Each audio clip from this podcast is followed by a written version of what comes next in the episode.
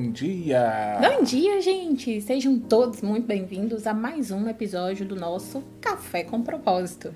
Eu me chamo Dani Lessa. E eu me chamo Alexandre Martins. E para você que está chegando agora, esse canal, na verdade, esse, essa série de vídeos, né? Esse programa, ele tem como objetivo é, que você consiga alcançar o teu propósito, né? Segundo a palavra de Deus, tá certo? E a gente quer te encorajar para isso, tá bom? Estamos em uma série de episódios do livro de Provérbios. Hoje nós fazemos a leitura do capítulo 14, né? Episódio 14, capítulo 14 de forma coincidentemente. e se você tá chegando aqui agora, fica com a gente até o final. Mas se você quiser iniciar essa leitura na íntegra, né, desde o primeiro capítulo, depois que você terminar o vídeo, você vai maratona, porque todo dia a gente faz a meditação em um capítulo do livro de Provérbios, tá certo? Também, se você não está inscrito no nosso canal, se inscreve no canal, ativa o sininho para você, você receber todas as notificações. E é isso, gente. Vamos para a leitura de hoje. Lembrando que a tradução da nossa Bíblia é na nova tradução da linguagem de hoje, por, por ser uma linguagem mais fácil, né? Para que você entenda, compreenda o teu propósito, a direção que o Senhor quer te dar. Amém? Amém? Hoje a palavra vai ser forte. É muita meditação, é muita reflexão, viu? Amém. Vamos iniciar a leitura, Provérbios 14. a mulher sábia constrói o seu lar, mas a que não tem juízo destrói. Quem é honesto mostra que teme o Senhor, mas a pessoa que se desvia dos caminhos do Senhor o está desprezando. O tolo orgulhoso sofre por causa das suas das coisas que diz, mas os sábios são protegidos pelas suas próprias palavras. Quem não põe um animal para puxar o arado colhe bem pouco, mas aquele que põe colhe muito. A testemunha verdadeira não mente, mas a falsa diz muitas mentiras. Quem zomba de tudo que quer ser sábio e não consegue, mas quem tem juízo aprende com facilidade. Afaste-se das pessoas sem juízo, porque gente assim não tem nada para ensinar. Por que será que a pessoa ajuizada é sábia? É porque ela sabe o que faz. Por que será que o tolo não tem juízo? É porque ele apenas pensa que sabe o que faz. Os tolos pecam e não se importam, mas os bons querem ser perdoados. Só você conhece a sua própria amargura, amargura e você também não pode repartir a sua alegria com os estranhos. A casa dos maus será destruída, mas a cabana dos bons continuará de pé. Há caminhos que parecem certos, mas podem acabar levando para a morte. O sorriso pode esconder a tristeza. Quando a felicidade vai embora, a tristeza já chegou. Os maus terão o que merecem, mas os bons serão recompensados pelos, pelo que fazem. As pessoas simples acreditam em tudo, mas quem tem juízo está sempre prevenido. Quem tem juízo toma cuidado a fim de não se meter em dificuldades, mas o tolo é descuidado e age sem pensar. Quem se zanga facilmente faz coisas tolas, mas o sábio permanece calmo. Os tolos recebem o que a sua tolice merece, mas os ajuizados são recompensados com conhecimento. Os maus terão de respeitar os bons e pedir humildemente a sua ajuda. O pobre é desprezado até pelo seu vizinho, mas o rico tem muitos amigos. Desprezar os outros é pecado, mas aquele que faz o bem aos próprios é feliz. Quem trabalha para o bem ganha a confiança e o respeito dos outros, mas quem trabalha para o mal está cometendo erro. Quem trabalha tem o que viver, mas quem só conversa passará necessidade. Os sábios são recompensados com riquezas, mas a recompensa do tolo são suas próprias tolices. tolices. A testemunha que diz a verdade pode salvar vidas, mas a que diz mentiras é traidora. No temor ao Senhor, o homem encontra um forte apoio e também segurança para, para sua família. O temor ao Senhor é uma fonte de vida e ajuda a evitar as armadilhas da morte. A grandeza de um rei depende do número de pessoas que ele governa. Sem elas, ele não é nada. A pessoa que se mantém calma é sábia, mas a que facilmente perde a calma mostra que não tem juízo. A paz de espírito dá saúde ao corpo, mas a inveja destrói como um câncer. Quem persegue os, os pobres insulta a Deus, que os fez, mas quem é bom para eles honra a Deus. A maldade leva os maus à desgraça, mas a honestidade protege os bons. No coração das pessoas sensatas mora a sabedoria, mas os tolos não a conhecem. A justiça engrandece um povo, mas o pecado é uma desgraça para qualquer nação. Os reis recompensam os servidores competentes, mas castigam os que não agem bem. Forte a palavra de hoje, né? Muitas reflexões aí. E assim, gente, uma coisa que o Espírito Santo de Deus, né? Ele estava aqui falando ao meu coração no momento que o Alexandre estava fazendo a leitura. O quanto é importante, e eu acredito que se você está com a gente desde o início, né, dessa série de vídeos, o Espírito Santo de Deus, ele tem trazido clareza para o teu entendimento sobre o que é, né, de fato, desfrutar da sabedoria, ter uma vida que você consiga viver com integridade, né? Porque é nas pequenas coisas que a gente se perde no caminho. E óbvio que essa trajetória, né, esse caminhar, ele não vai ser perfeito, né, amor? Sim. A gente busca na palavra do Senhor a orientação e a direção para a gente tentar viver da melhor forma que a gente puder nessa vida. E eu vou te dizer outra coisa. Uma coisa é tu conhecer essa palavra, tu ler, tu meditar. Outra coisa é tu achar que tu conhece Jesus sem nem nunca ter abrido a Bíblia, sem nunca ter aberto assim para fazer uma leitura mínima, né?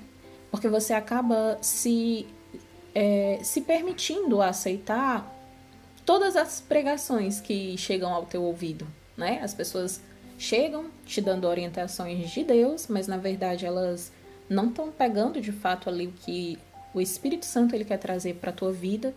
E por você acreditar naquela pessoa, você toma aquela palavra como uma verdade sem você nem ter consultado a Bíblia. E eu tô te dizendo isso, são eu, eu, eu entreguei minha vida para Jesus aos 15 para os 16 anos de idade, né? Então eu eu venho de muitas caminhadas com Deus onde eu agradeço muito ao Senhor por Deus ter colocado pessoas maravilhosas da minha vida no início da minha fé, que me instruíram. Eu, eu tenho uma pessoa que eu tenho um carinho enorme, enorme no meu coração, considero meu pai, né? Na fé. Um pai na fé é aquela pessoa que dedicou a sua vida para olhar para você, que tomou essa decisão importante, que deu o teu primeiro passo. E por conhecer a Deus e ter amor no coração pelas pessoas, né, no chamado, que Deus tem na vida dessa pessoa, ela decide dedicar um tempo da vida dela para te instruir, para te ensinar segundo a palavra de Deus. E eu não sei se ainda está claro para você, mas esse é o propósito que todos os dias nós acordamos e oferecemos para Deus. A gente decidiu entregar ao Senhor a nossa primeira hora do dia como uma oferta que agrade o coração dele.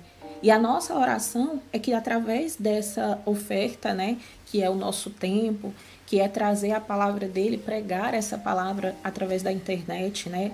Para você que eu não faço ideia de que local do mundo você está assistindo a gente, você está vendo a gente, mas que a gente sabe o porquê que a gente está aqui, a gente sabe qual é o propósito de estarmos aqui. E o desejo do nosso coração é que mesmo não tendo toda a sabedoria, né, sendo mais sábio, ou mais isso ou mais aquilo. Eu tenho vivido e tenho aprendido que a pior coisa que a gente pode fazer na nossa vida é se comparar com alguém, porque Deus te fez único, nós somos únicos. Então, o desejo do nosso coração é que através dessa ministração, desse momento, o Espírito Santo ele traga no nome de Jesus a transformação, a liberdade de vida, de mentalidade e o conhecimento dessa palavra e que essa palavra ela traga transformação para a tua vida. Esse é o desejo do nosso coração, que a gente possa ser esse instrumento que te encoraja e que te ajuda a caminhar os teus primeiros passos ou se você já está no meio do caminho para dar continuidade na tua vida, ou se você acha que está tudo acabado e que não tem mais jeito, que a gente possa ser essa, essas pessoas que te encorajam para dizer que não está acabado que não acabou e que há, há uma segunda chance e que há uma nova história, que há um novo tempo, uma nova oportunidade para Deus fazer nova todas as coisas na tua vida. Então, se a gente conseguir cumprir esse propósito, né, amor? A gente já está muito feliz, porque esse é o desejo do nosso coração, que você viva a transformação do Senhor na tua vida. E aí, o que é importante ser dito, né? Que para você viver essa transformação, você precisa caminhar para o teu propósito, o propósito que Deus te chamou, né? Você foi chamado, você foi escolhida por Deus, amém? E aí a meditação que eu quero trazer hoje, primeiro, obviamente, é o versículo primeiro para as mulheres casadas, né? As que estão pensando em casar, as que estão noivas. O versículo primeiro diz assim, ó: A mulher sábia constrói o seu lar mas a que não tem juízo o destrói com as suas próprias mãos. Então, gente, é, para você, eu acho que é muito claro, né? A mulher sábia ela edifica. E como ser uma mulher sábia? Como ser uma mulher com princípios? Como ser uma mulher que tem uma visão espiritual? Como ser uma mulher que caminha não segundo a sua carne, mas segundo o Espírito Santo que habita na vida dela? Como ser uma mulher sábia nos momentos difíceis, nos momentos desafiadores? E a gente só entende que para conseguir ser essa mulher, a gente não consegue ser essa mulher sozinha. A gente precisa da direção do Espírito Santo. A gente precisa do direcionamento de Deus, de Jesus na nossa vida, para que no dia mal a gente consiga olhar para o alvo, que é Cristo, e com a sabedoria que Ele nos dá. E aí eu não tenho como te dizer algo diferente do que eu vou dizer agora. A sabedoria do Espírito Santo ela só te encontra quando você teme a Ele. Você precisa temer a Deus, porque o temor ao Senhor é o princípio da sabedoria. Você não consegue aplicar ela na tua vida se você não tem no teu coração o temor de Deus. E talvez você se engane, esteja se enganando por muito tempo achando que você teme a Deus. Sabe quando você não teme? Quando você faz coisas meio que constantemente, sabe? Todo dia. Tu sabe que aquilo dali não é certo, tu sabe que agir daquela forma é errado, mas tu continua fazendo. E tu não quer mudar. E tu não se permite reconhecer que tá errado e busca mudança. Porque assim, olha, não adianta só reconhecer que fazer isso aqui é errado. Eu preciso querer mudar. Eu preciso querer ser diferente do que eu sou hoje. Porque a mudança que a gente quer nas pessoas, muitas das vezes a gente busca nelas uma coisa que já era para ter começado na gente. Porque ninguém muda ninguém, a não ser o Espírito Santo. O Espírito Santo de Deus, Jesus, Jesus Cristo, ele muda, ele transforma, ele restaura vida, família, lar, casamento, filhos, esposo, esposa. Ele tem esse poder, você não tem. Você não tem poder de mudar ninguém. E olha, acontece às vezes em uma relação você coloca a pessoa ali contra a parede, ah, eu só fico com você se você for desse jeito. Eu só vou continuar com você se você fizer assim. Eu já fiz isso, eu já fui essa mulher tola. Meu Deus, eu acho que eu tinha assim uns 25 anos. Foi logo quando eu casei com o Alexandre, né? E por muitas das vezes eu, eu, eu não entendia, não era claro para mim aquela palavra quando eu lia, sabe?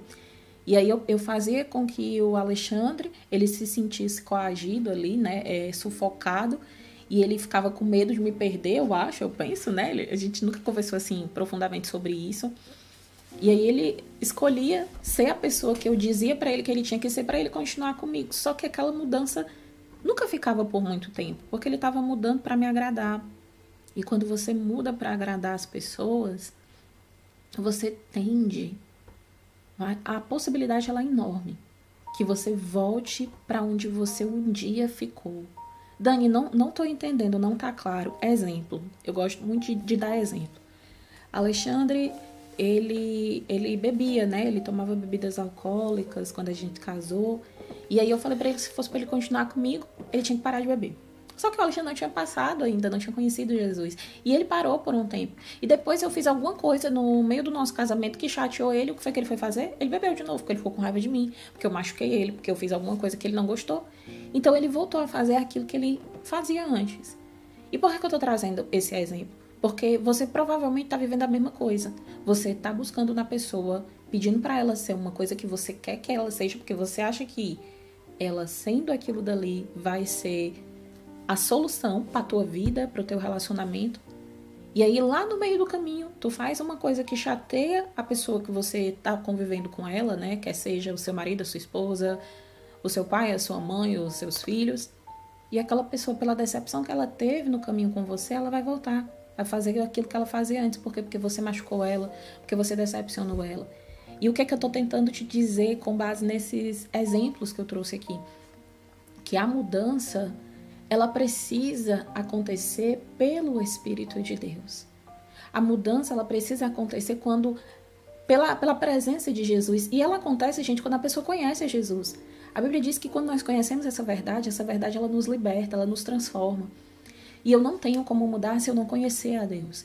Conhecer a Deus não é só dar o primeiro passo entregando a vida para Ele. Conhecer a Deus é buscar a Ele. A, a Bíblia diz que quando você busca Ele de todo o teu coração e de todo o teu entendimento, Ele se revela para você. E se você quer essa presença, se você quer que Deus ele fale com você, se você quer criar um elo com Ele, um relacionamento, se você quer ter qualidade de, de tempo com Deus, com a presença dele, você precisa buscá-lo. E buscar de verdade, buscar no fundo da tua essência de todas as mudanças que eu já vivenciei desde o do primeiro momento que eu dei um passo para Jesus até hoje, as mudanças mais impactantes para mim foi as que eu não coloquei a minha mão. Eu só confiei, temi e disse: Deus, eu, eu conheço a Ti, eu tenho temor no meu coração por Ti e eu sei, eu creio que o Senhor vai fazer. E Deus, Ele fez. A fé, ela ela só vem, gente, quando de fato você confia, sabe? Você confia, você precisa confiar. Você precisa confiar que, como uma mulher sábia, buscando a Deus, tendo esse relacionamento profundo com Ele, você vai construir um lar e um lar de amor, né? Um lar que, que tenha a presença do Espírito Santo, um lar que, por mais que vá passar por dificuldade, esse lar permanece firme porque ele foi firmado em uma rocha que é Jesus, e essa rocha ela é inabalável. Um lar que vai ter dias difíceis e vai ter dias de alegrias, mas quem domina, quem tem o controle daquele lar, daquela casa, daquela família é Jesus. E quando Jesus ele está no controle, independente das adversidades, Deus ele vai te dar vitória. Deus ele vai estar lá e o fato dele estar lá te dá a confiança e a certeza que tudo passa. Tudo passa né? Não existe dor que dure para sempre, não existe luta que dure para sempre, não existe prova que dure para sempre. Né? Existe o tempo do processo, que é um tempo que, o, que os, o Espírito Santo de Deus, que Jesus está trabalhando na sua vida, amém? E aí eu também queria refletir sobre o versículo 2 que diz que quem é honesto mostra que teme o Senhor, né? O 3, o tolo, o, o tolo orgulhoso sofre por causa das coisas que diz mas os sábios são protegidos pelas suas próprias palavras. E eu continuo aqui no versículo 5. A testemunha verdadeira não mente, mas a falsa diz muitas mentiras. Você nunca consegue se deter apenas em uma mentira. Parece assim uma coisa. Quando você mente aqui, essa mentira te leva a outra mentira. E aí você mente de uma outra maneira e de repente você se perde com tantas mentiras, com esse mundo, com uma situação que você criou e que não é uma verdade, né? A, a mentira ela permanece até enquanto a verdade chega. Quando a verdade chega, ela, ela é destruída, sabe? Ela, ela cai e ela não se sustenta. E todas as vezes que eu falo sobre a mentira, eu lembro de Satanás, porque ele é o pai da mentira, e eu não sei o que estou te dizendo, a Bíblia diz isso, né? E o pai da verdade é Jesus, ele é a verdade, ele é o caminho, ele é a vida eterna, certo? O versículo 7: Afasta-se das pessoas sem juízo, porque gente assim não tem nada para te ensinar. Você está aqui no, a, a uma mesa que tem muitas pessoas, muitas e muitas pessoas, mas são pessoas vazias, são pessoas que não têm mudança, que não têm transformação na vida delas, são amigos que têm uma vida em, eu posso dizer, eu estou tentando usar aqui uma palavra que eu não sei, né? Eu, eu, tento sempre trazer amor nas minhas palavras para que não machuque tanto. Mas às vezes você é homem e você tá com amigos, numa roda de amigos que aqueles teus amigos traem as esposas, aqueles teus amigos fazem coisas erradas. O que é uma coisa errada para quem é casado? Cobiçar a mulher do outro, ter desejo numa, numa, numa mulher que não é sua, olhar para uma outra mulher sendo que você tem, uma, tem a sua que Deus lhe deu. Às vezes você caminha com pessoas que não vão te edificar em nada. Aquelas pessoas tendem muito mais a levar você para o mau caminho, a destruir a tua família, do que mesmo acrescentar bem, benefício para o teu lar. E mesmo assim, você está decidido a continuar com essas pessoas. E aí o que que Salomão ele está dizendo? Olha, afaste-se no versículo 7, né? Das pessoas sem juízo, porque gente assim não tem nada para te ensinar. É, e nós precisamos ter essa percepção, gente, daquilo que é bom e daquilo que não é bom. O versículo 8 diz: Por que será que a pessoa ajuizada é sábia? É porque ela sabe o que faz. Por que será que o tolo não tem juízo? É porque ele apenas pensa que sabe o que faz. E se a gente puder encerrar essa live agora, eu queria que você lesse o versículo 8 duas, três, quatro, cinco, seis, sete, oito, dez vezes, se for necessário, até que essa leitura, essas palavras, elas fiquem na tua mente, ao ponto de te fazer refletir sobre a sua vida hoje, sobre as decisões que você está tomando hoje, sobre o rumo que você está vivendo no teu lar, no teu casamento, na tua família, na vida dos teus filhos, o que que você está ensinando para os teus filhos, o que que você está gerando para a vida deles no futuro, que exemplo de mãe você é hoje para o teu filho lá quando ele tiver grande ele olhar na sua fase adulta e refletir e lembrar do que você ensinou para ele. Será que o teu filho, quando ele estiver na fase adulta, ele vai poder agradecer a mãe que ele tem hoje? Será que o teu filho, na fase adulta, ele vai poder olhar para você, pai, e agradecer o pai que você é hoje? E talvez a resposta não seja agradecer, mas entristecer. Mas não está perdido. Hoje você pode tomar uma decisão de uma mudança, de ser um pai melhor, de ser uma mãe melhor, com princípios e valores segundo a palavra de Deus. E se ainda não ficou claro para você, o propósito do nosso café com propósito é te direcionar para os caminhos do Senhor, para que você possa viver o teu chamado, o teu propósito segundo a palavra de Deus. É, eu vou encerrar aqui no versículo 8. Tem muito a refletir, muito. Se você puder pegar a palavra inteira aqui do capítulo 14 hoje e fazer uma leitura pelo menos assim umas cinco vezes, refletindo, eu tenho certeza que hoje você vai sair é, desse estudo com uma outra mentalidade, né? Acerca da sabedoria e acerca dos princípios. E eu vou encerrar, na verdade, eu peço desculpas, o versículo 29 que eu tinha até destacado, né? A pessoa que se mantém calma é sábia, mas a que facilmente perde a calma mostra que não tem juízo. E quantas vezes a gente se perde, né? Eu, Daniele, depois que eu passei pelo meu processo de enfermidade, eu sofri muito com ansiedade, né? E eu também tive crises de depressão. E pelo nível de estresse que eu estava vivendo antes da, da enfermidade, eu estava perdendo o meu controle. Eu estava tão estressada, tão assoberbada, tão eu estava com fardo tão pesado. E eu digo que eu estava porque eu não estava mais aguentando. E a gente percebe no, nas pequenas coisas, só que a gente não quer enxergar, sabe? A gente percebe que a gente está sufocado quando a gente não consegue controlar a nossa própria emoção, gente. Um dia eu ainda falarei um pouco mais sobre isso. E aí ele finaliza no versículo 30, né? A paz de espírito dá saúde ao corpo. A paz de espírito dá saúde ao corpo. Mas a inveja, né? A inveja, ela destrói como um câncer. Eu declaro no nome de Jesus hoje, nessa manhã, a paz que excede todo o entendimento humano sobre o teu corpo, sobre a tua mente, sobre o teu coração, sobre o teu lar, sobre a tua casa, sobre a sua vida, sobre a sua família.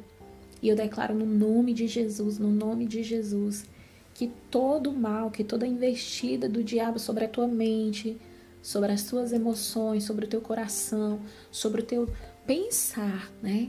Sobre a forma que você hoje vive, que você age. Eu declaro no nome de Jesus, nome de que Jesus. todo esse mal, ele já caiu, ele já foi derrubado, ele já foi destruído pelo poder que há no nome de Jesus, que é o nome que está sobre todo o nome.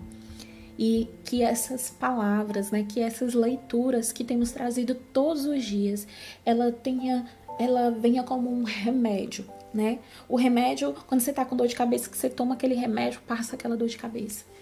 É, e eu ainda vou além, que esse remédio seja um remédio que não somente passe, mas que cure a tua dor, a tua ferida, o momento que você está vivendo agora. E que você possa ser resgatado pelo Espírito Santo de Deus, por meio da palavra que liberta, que salva e que transforma, para que você possa caminhar além do que os olhos humanos que você tem hoje conseguem enxergar. Amém? Que Deus te abençoe. Eu quero orar pela tua vida rapidamente, para que você tenha o teu dia incrível na presença do Senhor. Pai, eu oro por todas as pessoas que estão com a gente agora, Senhor amado, que o Senhor Abençoe, abençoe a vida dessas pessoas, que o Senhor direcione a vida delas. Meu Deus, que o Senhor faça, Pai, o, o sobrenatural na vida de cada uma, no lar, na mente, nas emoções, no coração. Pai, não somente no corpo espiritual, mas também no corpo físico, na Faz assim, casa, Jesus. nos filhos, no lar, na família. E que, meu Deus, haja uma mudança genuína pelo poder que há no nome de Em Jesus. nome de Jesus. E que essas pessoas testemunhem, Pai, o teu milagre, testemunhem as tuas bênçãos, Pai, e o quanto é poderoso ter um, um profundo relacionamento contigo. E não existe uma outra forma que não seja na leitura da tua palavra, no entendimento dessa palavra e na aplicação dessa palavra no nosso dia a dia. Pai, eu oro. Eu oro por vidas saradas, curadas e transformadas pelo poder que há no nome de Jesus. E nós abençoamos a tua vida hoje. Nós declaramos a bênção do Senhor sobre ti, sobre a tua vida. E eu quero te dizer que você é mais que vencedor em Cristo Jesus. Pai, é o que nós oramos nessa manhã, Jesus, e nós te agradecemos e você declara o teu amém aonde você está agora e que Deus abençoe o teu dia. Fique com Deus e até o nosso nosso próximo episódio, né, do nosso café com propósito. Amém? Amanhã estaremos de volta com o capítulo 15 do livro de Provérbios. Que Deus abençoe o seu domingo. Forte abraço. Fiquem com Deus. Tchau, tchau. Tchau, gente. Deus abençoe.